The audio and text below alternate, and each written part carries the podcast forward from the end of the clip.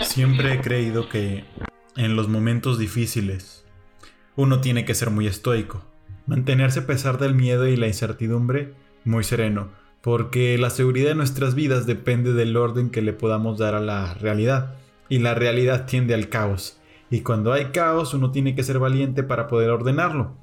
Si dejas que el miedo te gobierne, te vas a perder en el caos, pero si logras serenarte y ver de una manera objetiva la realidad a pesar del miedo, con valentía te puedes anteponer a las situaciones. Bienvenidos a un nuevo episodio del podcast que aún no sé cómo le voy a poner. Hoy me acompaña Nancy Sánchez, que acaba de regresar a México porque estaba de intercambio en España. Y platicamos de todo lo que le tocó vivir allá, o sea, las fases 1, 2 y 3 del COVID. Me platicó cómo cómo vivió la situación, qué era lo que le decían las autoridades, lo que veía en los medios de comunicación y qué fue lo que tuvo que hacer para poder regresar al país, ya que cuando volvió se estaban cerrando las fronteras y, cancelando vuelos. Aquí los dejo con la conversación, ya saben, entren directo, espero que la disfruten. A ver, primero, primero ponme un, bueno, ya, chingue su madre, vamos a empezar. A ver, tú, tú, tú, tú estabas en España. Sí, a ver, bueno, te platico. Yo, yo me fui de intercambio a España, a Madrid específicamente. Me fui desde enero y pues simplemente escuchábamos casos de coronavirus, pero no lo veíamos cercano a que fuera a llegar el virus a España. O sea, porque... Pues, perdón que te interrumpa. Cuando tú te fuiste, tú estabas aquí en México, aquí en Monterrey.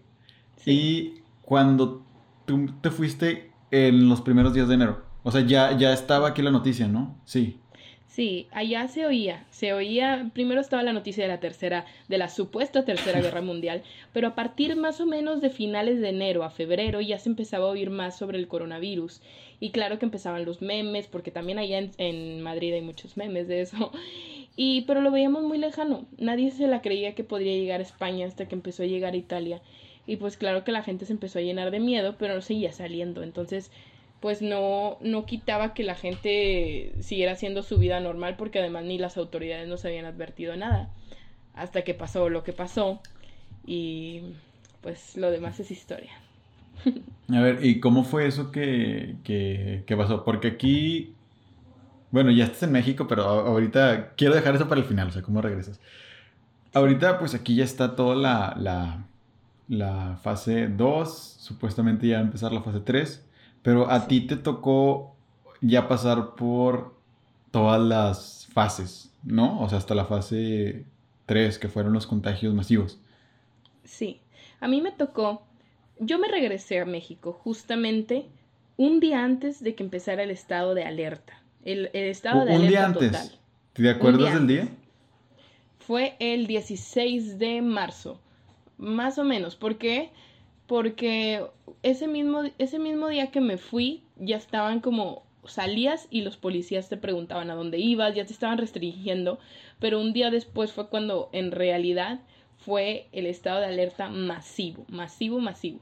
Entonces, bueno, eh, regresando un poco al tema anterior a los días que, que antes de ser el, estado de alerta, pues nosotros vivíamos la vida normal, íbamos a antros, íbamos a comer, íbamos a cenar, pero claro que en México nuestros papás ya nos estaban diciendo, sabes que ya no, ya no salgan para tanto, eh, cada vez la, situación empeora porque empezábamos a escuchar, uy, que ya llegó a, Valencia, uy, que ya llegó a no sé dónde, y, y a Madrid lo veíamos muy lejano hasta que hubo una situación en la que de los primeros contagios, fue de mi universidad, que era la Universidad Francisco de Vitoria, y la zona de Pozuelo, que era donde estaba la universidad.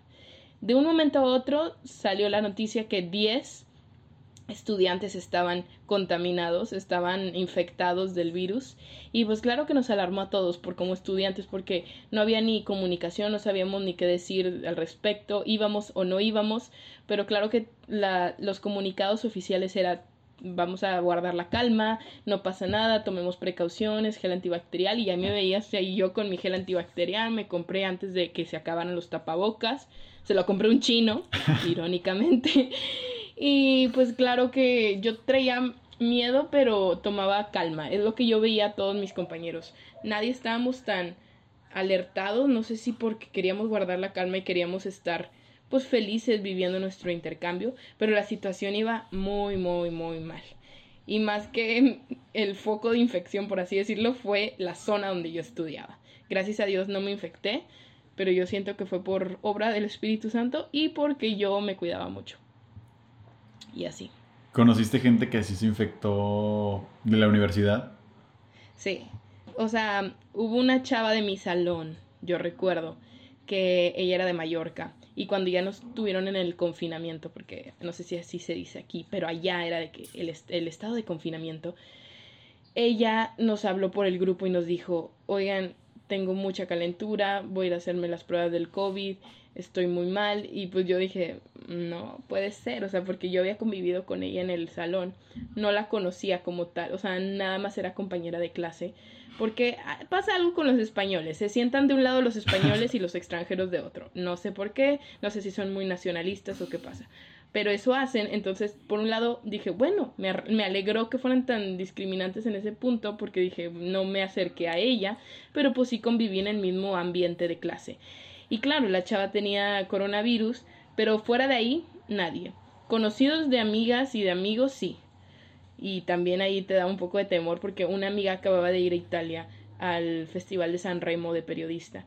Y ella era italiana, llegó y ella, la verdad, no se contagió, pero estuvo en el foco de infección días antes de que en realidad explotara en Italia.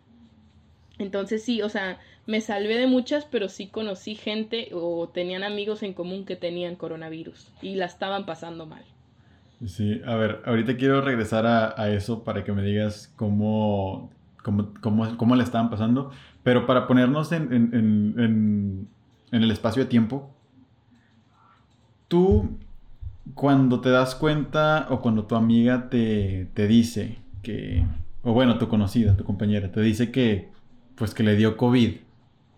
¿Cuánto tiempo había pasado desde...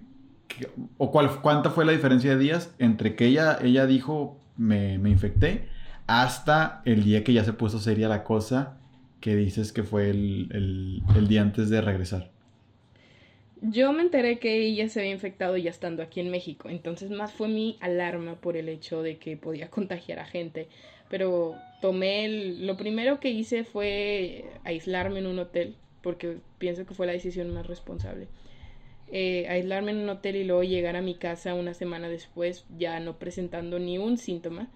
Y luego ya en, la segunda semana estando aquí me tomé el, el, test de COVID y pues salí negativo, gracias a Dios. Pero sí, eh, justamente cuando estaba en el hotel me enteré de, de esta chica y pues claro que me alarmé porque dije, quizá yo ya traigo, yo soy portadora del virus y no me doy cuenta. Pero pues no, no pasó así. Pero pues yo ya estaba acá en México.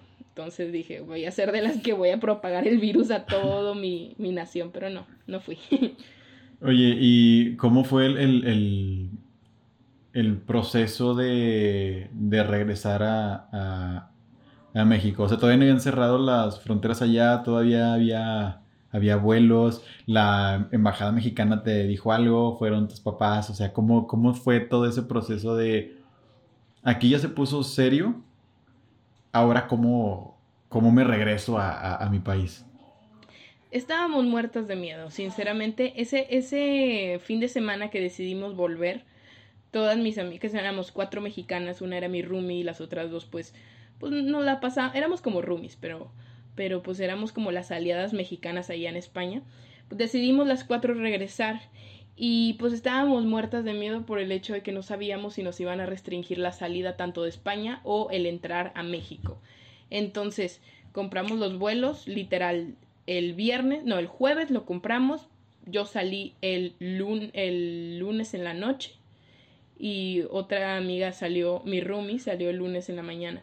¿Cómo estaban los aeropuertos yo, mira, a mí me tocó como experiencia, no solamente experiencié mi, mi vuelo, sino el de también mi roomie, porque la acompañé al aeropuerto también para ayudarla. Y pues claro que llegué y yo creo que todo el ambiente era diferente. El ambiente de cuando yo llegué a España era de alegría, hasta en el aeropuerto, de mucha actividad, mucho dinamismo, mucha gente pasando. Y ahora era la misma gente pasando, pero con un estado de ánimo súper abajo. Era un estado de ánimo que se notaba de la preocupación de la gente, todos con cubrebocas. Parecía una película de una pandemia mundial, la cual estamos viviendo ahorita. Sinceramente, yo recuerdo esas imágenes y las recuerdo grises de ese día. Ah, y también estaba nublado, eso tiene que, que ver mucho. Pero la compañía en la terminal de Aeroméxico, claro que había millones, no millones, pero muchos mexicanos, había muchos mexicanos que todos estaban tratando de regresar a su país y habían cancelado un vuelo anterior de Aeroméxico. Entonces la gente se había movido a otros vuelos, entonces era un desastre, era un desastre porque había gente que se había perdido su vuelo, que se tenía que quedar ahí, que tenía que comprar otro y había muchos rumores de que ya iban a cerrar las fronteras. Entonces ese era nuestro miedo. Entonces yo después ya me fui en Iberia a la Terminal 4 y era el mismo sentir, el mismo sentir de que en cualquier momento te podías contagiar, pero traíamos guantes, traíamos tapabocas, gel antibacterial eh, ante todo y pues nada, tomé el vuelo con, con la mano de Dios y me regresé. Y fíjate que en España no tuve ningún problema, al contrario, ellos nada más era como un vuelo normal. Al menos en Iberia no hubo tantas cancelaciones y mi vuelo pues, no hubo ningún problema. Pero el problema fue cuando llegué a Ciudad de México. En Ciudad de México me empezaron, la verdad no me lo esperaba de esa manera porque yo llegué y me empezaron a cuestionar mucho de dónde vienes, cuánto tiempo estuviste ahí, yo les digo, bueno, estoy estudiando en España, en Madrid de intercambio, pues estuve alrededor de dos meses. Porque sí, yo siempre digo, fueron dos tres meses, pero no, fueron dos meses y medio en los que estuve estudiando ahí en Madrid. Y pues, haz de cuenta que eso les alarmó mucho porque yo venía del foco, del segundo foco de infección o el tercer foco de infección en ese momento de todo el mundo de coronavirus. Claro que nos retuvieron, nos dijeron les tenemos que hacer una, una, una, ¿cómo se llama? Una, bueno, que nos iban a explorar todas las, las maletas otra vez, porque para eso nos, nos quitaron las maletas de ese vuelo, haz de cuenta que era el, el, el autotransbordo, nos, nos hicieron como si tuviéramos autotransbordo de maletas no como si las maletas pasaran de Ciudad de México a Monterrey, porque la escala era en Ciudad de México. No, o sea, nos hicieron bajar las maletas, eh, venían las maletas todas golpeadas, que dije, wow, qué onda.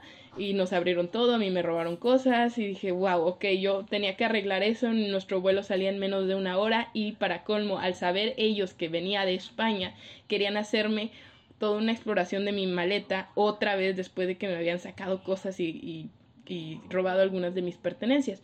Claro que en ese momento nos alarmamos todas porque era como, ok, sí, venimos de allá, pero tampoco nos tienen que tratar así.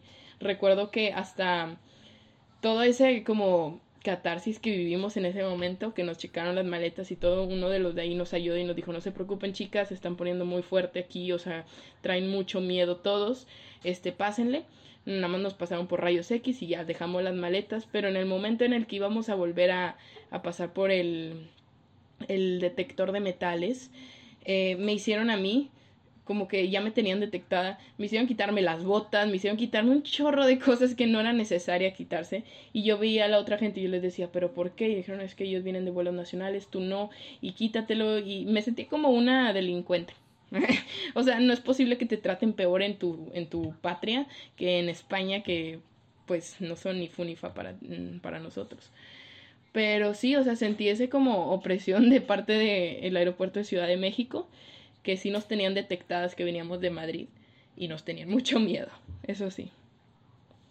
¿Y para el, el vuelo a Monterrey? El vuelo a Monterrey, pues ya, este, pasó normal y llegamos sanas y salvas. Y claro que ahora sí llegó la tarea de desinfectar todo y desinfectarnos con Lysol, con todos los, los gel antibacteriales. Fue como una rutina de limpieza total al llegar a Monterrey. Y sí, yo me aislé y lo demás pues ya, ya te lo conté. Ok. si quieres que te comente un poco sobre cómo estaba retrocediéndome, o sea, yo creo que lo primordial aquí que tú debes de conocer es el hecho de que las nos empezaron a decir en las noticias todo lo que estaba pasando con el COVID. Pero yo pienso que no había una llamada de atención clara de decir resguárdense en sus casas hasta cierto punto que ya era demasiado tarde. Y era demasiado tarde y la gente para volverse a adaptar a la manera de, ¿sabes qué? Esto está pasando y, y, y tengo que guardar distancia a la gente. No lo entendían hasta que tomaron el estado de alerta. Pero anteriormente simplemente eran murmullos, eran declaraciones, pero no eran mandatos. Sí, no era como nada oficial. No era oficial. O sea, eh, al contrario, o sea, habían pasado tantas cosas que justamente eh, fue la marcha del Día de la Mujer, empezó marzo y había otras temáticas que surgieron y que pues robaron atención fácilmente. Entonces el COVID pasó en cierta parte social a un segundo plano. Entonces la gente no le tomó importancia. Y pues al principio sí era como que salíamos, yo traía el miedo, íbamos a, a antros, a bares, a restaurantes, y era como si nada. Pero justamente una semana antes de que se volviera todo feo, literal, me acuerdo muy bien, había un antro que se llamaba Bling Bling donde me robaron el celular y estaba llenísimo, llenísimo, a más no poder, no me imagino cuántos contagios debieron haber habido ahí y gracias a Dios no fui uno de ellos, pero me acuerdo que esa semana fue decisiva, fue la última semana completa que estuve en Madrid y a partir de esos murmullos que te digo, no eran mandato, la gente empezó a tener un poco más de sentido común y empezaron a pues tomar precauciones, pero esas precauciones llegaron a un límite muy, muy, muy extra. Fue demasiado el límite que llevaron este, esa situación al grado que se acababan los, los papeles de baño, eh, ibas a los, a los supermercados y estaba todo saqueado, al grado que yo decía, bueno, voy a agarrar espinaca. Ya no había espinaca, ya no había los básicos del hogar, de los básicos de la cocina no existían porque la gente se alarmó mucho hasta que los supermercados dieron el comunicado de, ok, no va a haber desabasto, tranquilos pero sí se notó, hubo algo muy notorio que fue creciendo exponencialmente. Cada día en esa semana iba habiendo menos personas. Y el último día que estuvieron abiertas las tiendas era el último día que yo tenía para comprar souvenirs. Entonces, ¿qué hice? Que quizá podría sonar irresponsable, pero en mi cabeza es responsable. ¿Por qué? Porque no tomé el metro, no tomé ningún Uber o algo que me expusiera o expusiera a los demás. Entonces me fui caminando a las últimas tiendas que estaban abiertas para comprar souvenirs, para comprar cosas para mi familia, porque yo sabía en mi mente que no iba a volver, que la situación iba de mal en peor y lo estamos viviendo, lo estamos viendo en la tele. Prendan RTVE y es la situación que a lo mejor vamos a vivir eh, en un futuro aquí en México si no nos cuidamos. Entonces, pues haz de cuenta que yo veía las calles como zombie, era un zombie land. Literal, la gente con tapabocas y eran ciertos turistas los que estaban en las calles, las tiendas empezaron a cerrar temprano y pues claro, ibas como ibas viendo como una ciudad de tanta luz y tanto movimiento se iba apagando. Fue fue una situación algo triste porque de ser Sol, donde yo vivía, que era el centro de la ciudad, con tanto dinamismo y actividad, terminó siendo como un callejón desolado. Wow, se escucha bien desolador. Pero bueno, o sea, la idea aquí no es. Este, porque luego, si alguien está escuchando, no, no quiero que nadie se panique y que diga de que, ah, no manches, de que todo se va a poner así. O sea, obviamente, obviamente la, mayoría de la gente pues estaba así de solo porque la mayoría de la gente ya estaba siguiendo las indicaciones, la mayoría de la gente ya estaba eh, guardando su, eh, movilidad, su distancia, y no precisamente porque pues estuviera ya fuera de, de, de control. Espera, bueno, voy a contar algo esperanzador. Ok. Los aplausos. ¿Cuáles aplausos? fui, fui, ¿cómo se llama? Ay, ¿cómo se dice? A ver, necesito a mi asistente. ¿Cómo se dice cuando fui, este, testigo? Fui fiel testigo del primer aplauso que se llevó a cabo en la comunidad de Madrid. O sea, me siento muy orgullosa. Yo dije, ¿qué está pasando? Empiezo a escuchar miles de aplausos, gritos, cantos, de todo. En pleno sol en la calle mayor donde yo vivía. Abro la ventana y toda la calle aplaudiendo. Fue un sentimiento tan bonito y esperanzador por todas esas personas que dan su vida ahí en la medicina, en la ciencia, que están enfermeras, doctores, los que limpiaban casas, digo, limpiaban casas, limpiaban calles, pues claro que era como un símbolo de aprecio y de apoyo y de esperanza a todas las personas que estábamos pasando por eso y a los que se sacrificaban todos los días. Yo pienso que fue como un gesto muy bonito de la comunidad que dices, no puedo hacer nada porque me estoy resguardando, pero mínimo puedo dar apoyo moral. Y pues eso se llevó, a mí me tocaron dos. Cuando empezaron los aplausos fue el primer día y el segundo, cuando yo me fui a un hotel cerca de, del aeropuerto con mi roomie, otros aplausos. O sea, se llevaba a cabo en toda la ciudad, también en otro por Moncloa, que era otro lugar este, ponían la canción de Tusa, era como una mini fiesta para decir, sabes que estamos vivos, eh, hay gente sufriendo y todos nos unimos, estaba muy bonito, eso sí. Sí, y es que, o sea, yo por, por, por una, por un lado siento que, o sea, lo que estás viendo en la tele, en Twitter, siento que se carga mucho hacia lo, lo malo. Y, y, no nada más, o sea, no quiero tampoco romantizar todo el asunto y decir de que, ah, pues todo está bien y, y todo va, todos vamos a salir bien librados y vamos a, a, pasar esto por la, con la mano en la cintura. Pues no, o sea, es como hacer, o sea, nos va a costar, o sea, yo siento que, que nos va a tomar paciencia, sí. tiempo, esfuerzo, dinero. Eh, mentalidad, atención, o sea, son como que muchas cosas con las que hay que estar muy, muy alerta. Pero, o sea, sí hay una, sí hay una respuesta de la gente, o sea, no es como que sí. todo se esté yendo a, al fin del mundo, o sea, sí hay personas tomando acciones concretas para enfrentar este problema. Y yo siento, no sé cómo lo veas, cómo lo veas tú, o sea, como que se carga a un lado en el sentido de que de repente como que se vuelve en la tele muy catastrófico cuando hay un montón de buenas acciones que están combatiendo a, esa, a esa catástrofe.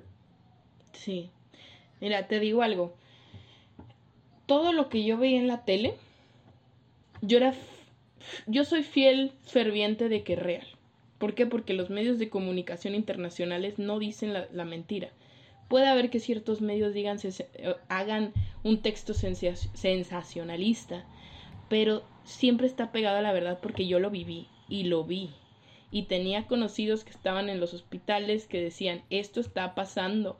Gente de Italia que decía, ya no hay, eh, mi tío está en el hospital y ya no hay cupo, los tienen ahí tirados como si fuera la guerra. Así me lo describía gente en común que estaba viviendo eso o que sus familiares estaban viviendo eso. Entonces, por una parte digo, sí, es, es la catástrofe mundial. De las catastrofias mundiales. No, catas, catástrofe. Catástrofe. Cata, catas, catas, catástrofe. Catástrofe. Corta eso. Catástrofe. Corta eso. Son de las catástrofes mundiales, pues, más pesadas que han pasado. ¿Por qué? Porque el virus no es del en sí mortal como tal, pero se vuelve mortal dependiendo de cómo se desarrolla en la persona y si la persona tiene otras patologías.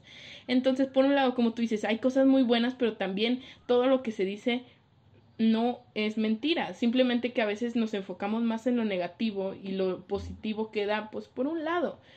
Pero yo pienso, cuando yo llegué aquí, dije, wow, México está tomando cartas en el asunto como debe, porque allá nos confiamos, allá era como, ah, un virus, ay, solo gripa, no va a pasar nada.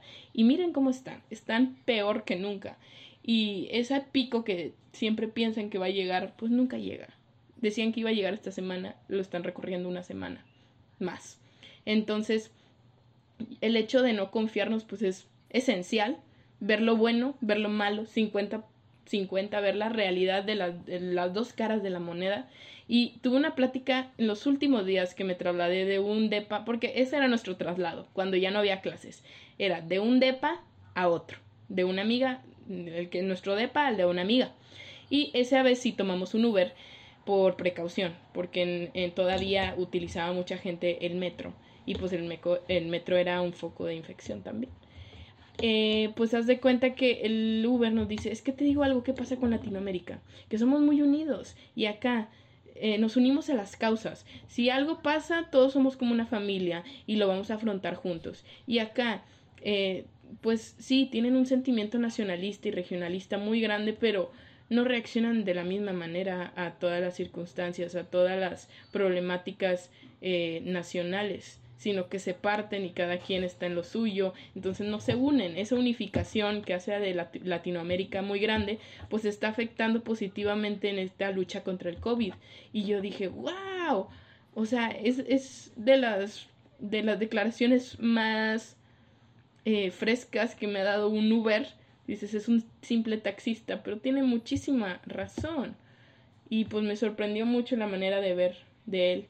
Y algo más que te iba a decir, no me acuerdo qué te iba a decir, qué te iba a decir. Ah, sí, que el metro, el metro también se, se sentía como, te digo, el metro siempre ha sido como eh, ¿Te acuerdas de la película de Joker, no? Sí, sí, sí. Cuando Joker mata por primera vez a sus dos víctimas en el metro. Pues, Spoiler alert.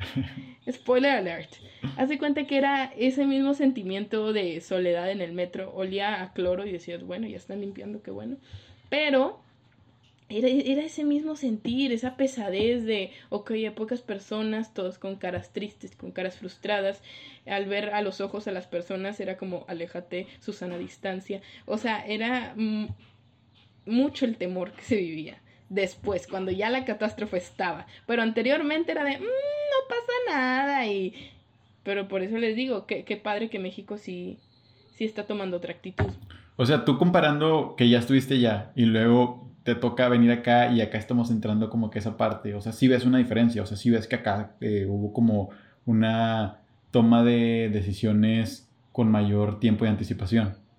Sí, pero aquí no hay estado de alarma, simplemente están diciéndole a la gente, haz esto porque si no vamos a estar como ellos. Y eso es genial porque le das la libertad a las personas a que entren en razón y decir, me tengo que quedar en casa.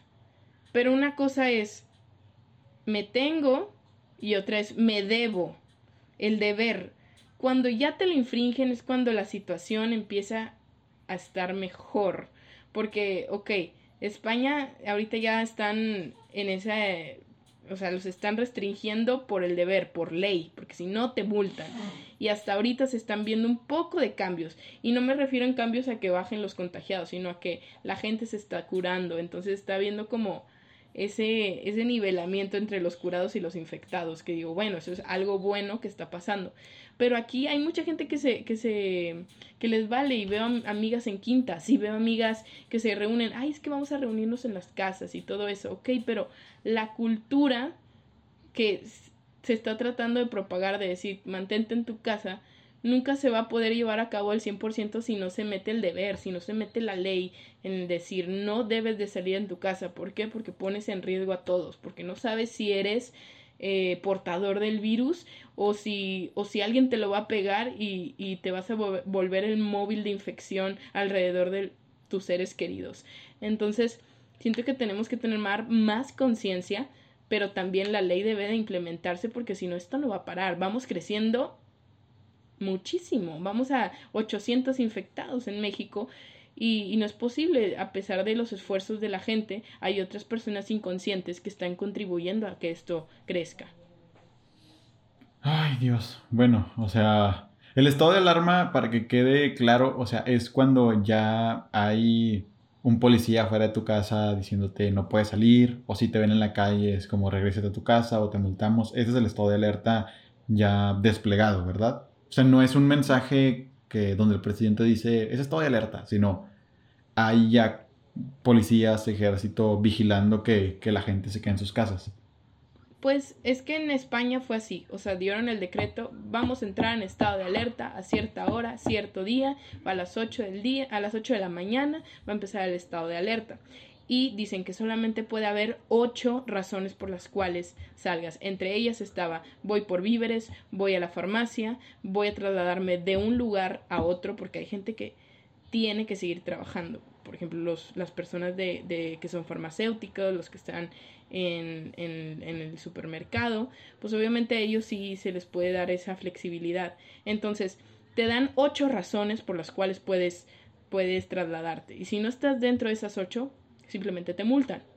Es, ese es el estado de alarma, al menos tomado en, en España. En México yo siento que se va a tener que llegar a ese punto, pero no sé qué estatutos o qué límites se van a poner. Sí, supongo que van a tener que, que ser diferentes. Supongo que serían así como parecidos, pero diferentes en algún, en algún sentido. Bueno, y ya para, para, ir cerrando, o sea, la, la historia está, la neta está súper interesante, todo lo que viviste. En todo eso, o sea, tú estabas fuera de tu casa, o sea, no tenías ningún familiar allá, ¿verdad? No tengo entendido que no tienes familiares allá. Nada. O sea, ¿en qué, o sea, cómo le hacías para mantenerte eh, positiva o con buena vibra o con fe o con la esperanza? O sea, ¿cómo le hacías? Porque supongo que sí hubo un momento en el que dijiste, me puedo quedar acá y, no sé cuándo pudiera volver a, ver a mi, a mi, familia o a volver a ver a mis amigos, a mi país. O sea, ¿cómo, cómo sobrellevaste eso? Yo pienso que la gente en México, mis seres queridos, estaban muy preocupados. Entonces yo quería hacer ese balance. Yo estaba en mi, en mi interior, a lo mejor yo me estaba preocupando mucho porque yo veía la realidad y veía que esto iba de mal en peor, como ya he mencionado. Pero pues simplemente la unificación con las demás personas. Yo vivía en un piso y la gente pues todos estábamos viviendo eso, alejados de nuestras familias, de nuestros seres queridos, estábamos solos ahí. Entonces la unificación con la misma gente que compartíamos ese mismo pesar pues creo que fue lo que me fortaleció y el hecho de rezar mucho. O sea, me acerqué mucho a Dios, me acerqué mucho a mis seres queridos de ese, de ese ambiente en el que vivía, me comunicaba mucho con mis papás acá, los tranquilizaba y les decía estoy tomando las precauciones, estoy dentro de mi casa y tratábamos de, pues, eh, ver de otra manera, simplemente, ok, están hablando todos del coronavirus, no podemos hacer nada más que estar aquí encerrados, pero bueno, vamos a disfrutar el momento, vamos a grabar cosas, vamos a tomarnos fotos, vamos a divertirnos, a ver películas, era pasar el momento de una manera tan simple pero tan bella que pues te hacía olvidar un poco todo ese pesar. Entonces, en la unidad de la amistad, yo pienso que eso fue lo que me mantuvo con la fe viva, con la positividad y y con la esperanza de que todo iba a salir bien. Y, y yo, yo dije, hay cosas que no podemos controlar, hay cosas que no dependen de nosotros y eso no me va a frustrar. O sea, si, si no me dejan salir de Madrid es por algo y la aerolínea me va a regresar el dinero, entonces no me tengo por qué eh, poner a preocuparme o a lloriquear por esas cosas. Yo confío en Dios y sé que todo pasa por algo y la gente me dice, ay, pobrecita que te tuviste que regresar. No, yo viví al máximo mi intercambio y por algo estoy aquí, por algo pasan las cosas. Entonces simplemente es dejar que fluya y no tratar de controlar todo. Eso, esa es la clave. Y bueno, que ahora qué le recomendarías a la gente de aquí que pues ya, ya estuviste en cuarentena ya, ahora te tengo que estar acá, pero eh, te estaba preguntando, ¿cómo, cómo, ¿qué hacías Además de, fortalecer este espíritu de unidad, o sea, ¿cómo, ¿cómo, tú lo puedes fortalecer aquí? Porque creo que es lo que a la gente ahorita le, le, da, le da miedo. Porque yo pienso, ok, está bien estar muy bien informados, tanto de lo positivo como de lo negativo, pero si no te, te das ese espacio como para, en este caso, es rezar o para hablar con tus amigos o fortalecer tu, tu unión o distraerte haciendo otra cosa en tu casa, o sea, siento que te puedes deprimir, te puedes volver loco, te puedes meter en un estado de ansiedad muy, muy denso porque estás viendo como que mucha, mucha negatividad. Entonces, ahí como que, ¿qué cositas puedes recomendar como para decir, pon atención en, en, en, otro tipo de cosas o haz esto o al otro? Ok. Yo pienso también como tú.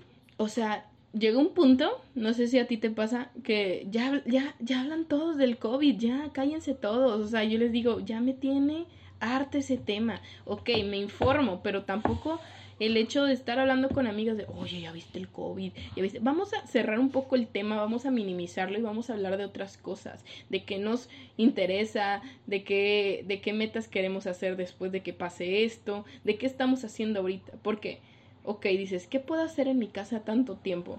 Pues obviamente no me voy a concentrar haciendo todo, todos mis días TikToks. Está padre hacer TikToks. Está padre unirte a todas esas tendencias. Está padre estar en redes sociales.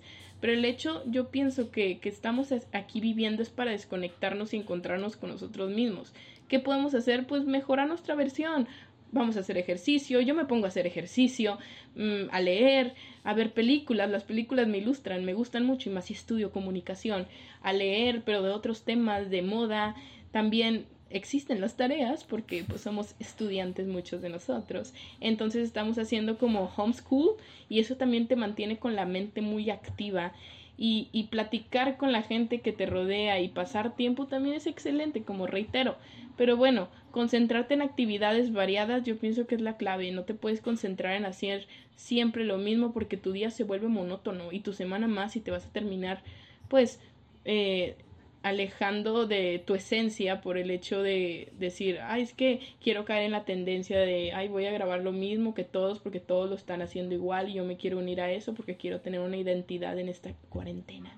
Pues no, simplemente sé tú misma, haz lo que te guste, encuentra tus pasiones y desarrollalas. Por ejemplo, si quieres enviar, eh, pues mm, mm, quieres hacer, por ejemplo, castings para músico o cantante o algo por el estilo, yo me pondría a concentrarme en mi voz y a practicar y haz de cuenta que empezar a grabarme para poder grabar y enviar mis demos a todas esas compañías que buscan cantantes. O sea, también enfocar tus talentos y por medio del internet se hace todo. Entonces empezar a mandar mails, empezar a enfocarme en lo que quiero en mi vida, también es parte de esto de, de de pasar la cuarentena activamente, ¿no? Es lo que yo pienso.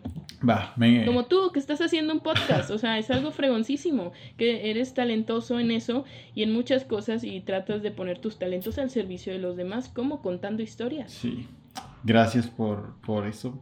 Este, y tienes, o sea, mucha sabiduría en tus palabras, o sea, precisamente también por eso empecé a hacer estas entrevistas porque dije, hay que cambiar la narrativa de las cosas. O sea, no, no voy a poner todo de color de, rosa porque sé que, sé que no.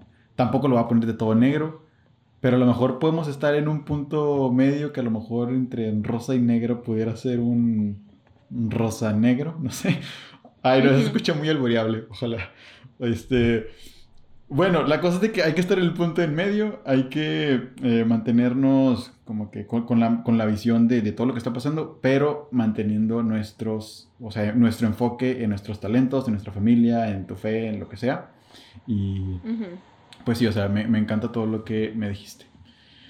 Ah, y una cosa más. Una cosa más. El hecho de concentrarnos solo en nosotros mismos. ¿Qué va a pasar? Yo, yo, yo, yo, yo, egocentrismo. De por sí la vida es tan egocentrismo de, ok, ámame a mí misma y yo me amo y, y self-valoration em, y cosas así, que digo, está genial, pero no, no puede mover, no puede ser tu centro de vida el amarte a ti mismo simplemente, sino amarte para ponerlo en servicio de los demás. Hay gente en realidad sufriendo y nos estamos quejando porque no tenemos nada que hacer en nuestra casa. Hay gente que ya no tiene respiradores, que, que están ahí en los hospitales viejitos, que ven a sus esposos y a sus esposas morir. Y nosotros estamos tiradotes en nuestra casa porque no nos, no, no, no vamos a, a poner máscaras. Muchas veces estamos aquí sin hacer nada y nos quejamos por tonterías. Yo pienso que hay que ver todo como, wow, estoy aquí, esto es una oportunidad para dormir, porque siempre queremos dormir los estudiantes y los que trabajan desde muy temprano. Entonces digo, wow, es una oportunidad para hacer todo lo que antes no hacía y, y agradecer y de alguna manera apoyar, porque te digo, el servicio a los demás puede ser por medio de internet. Si yo canto y quiero alegrarle los últimos momentos a esos viejitos que están muriendo allá en Italia o en España, tan fácil como contactar al hospital y mandarle los videos para que se los puedan poner en esos últimos momentos que ellos puedan vivirlo de una manera con paz, haciendo algo, distrayéndose. Es tan fácil con el internet, pero a veces nos bloqueamos y no vemos la situación como es. Entonces, ese tipo de alternativas se deberían de ir implementando con todos los talentos que tengamos. Va, me encanta, me encanta eso. Sí, porque creo que en este momento no se trata de caer en la pasividad de quedarte en tu casa y no hacer nada. O sea, no, no, no. Creo que tenemos internet, podemos quedarnos en casa y desde nuestra casa proponer algo, o sea, hacer algo por los demás. Me encanta. Me encanta. y bueno, pues ya. Muchas gracias. Este, ¿Algo más que quieras decir para cerrar? Pues coman frutas y verduras, vean los videos de Yolet de la academia, les va a dar mucha risa. Y pues muchísimas gracias, Luis Fer, por esta oportunidad de diálogo. Amigos, pues aquí terminamos. Eh, espero que les haya resultado de valor y les haya resultado muy interesante. Ya saben que la información de Nancy y la mía la pueden encontrar aquí en, la descripción. Y bueno, los invito a, seguirme en redes, seguir al, al, programa y si les interesa, pues estén muy al pendientes de los episodios que voy a seguir sacando. Les mando un abrazo, mucha fuerza, pórtense bien Quédense en casa y no salgan para lo que no sea indispensable. Hasta la próxima amigos.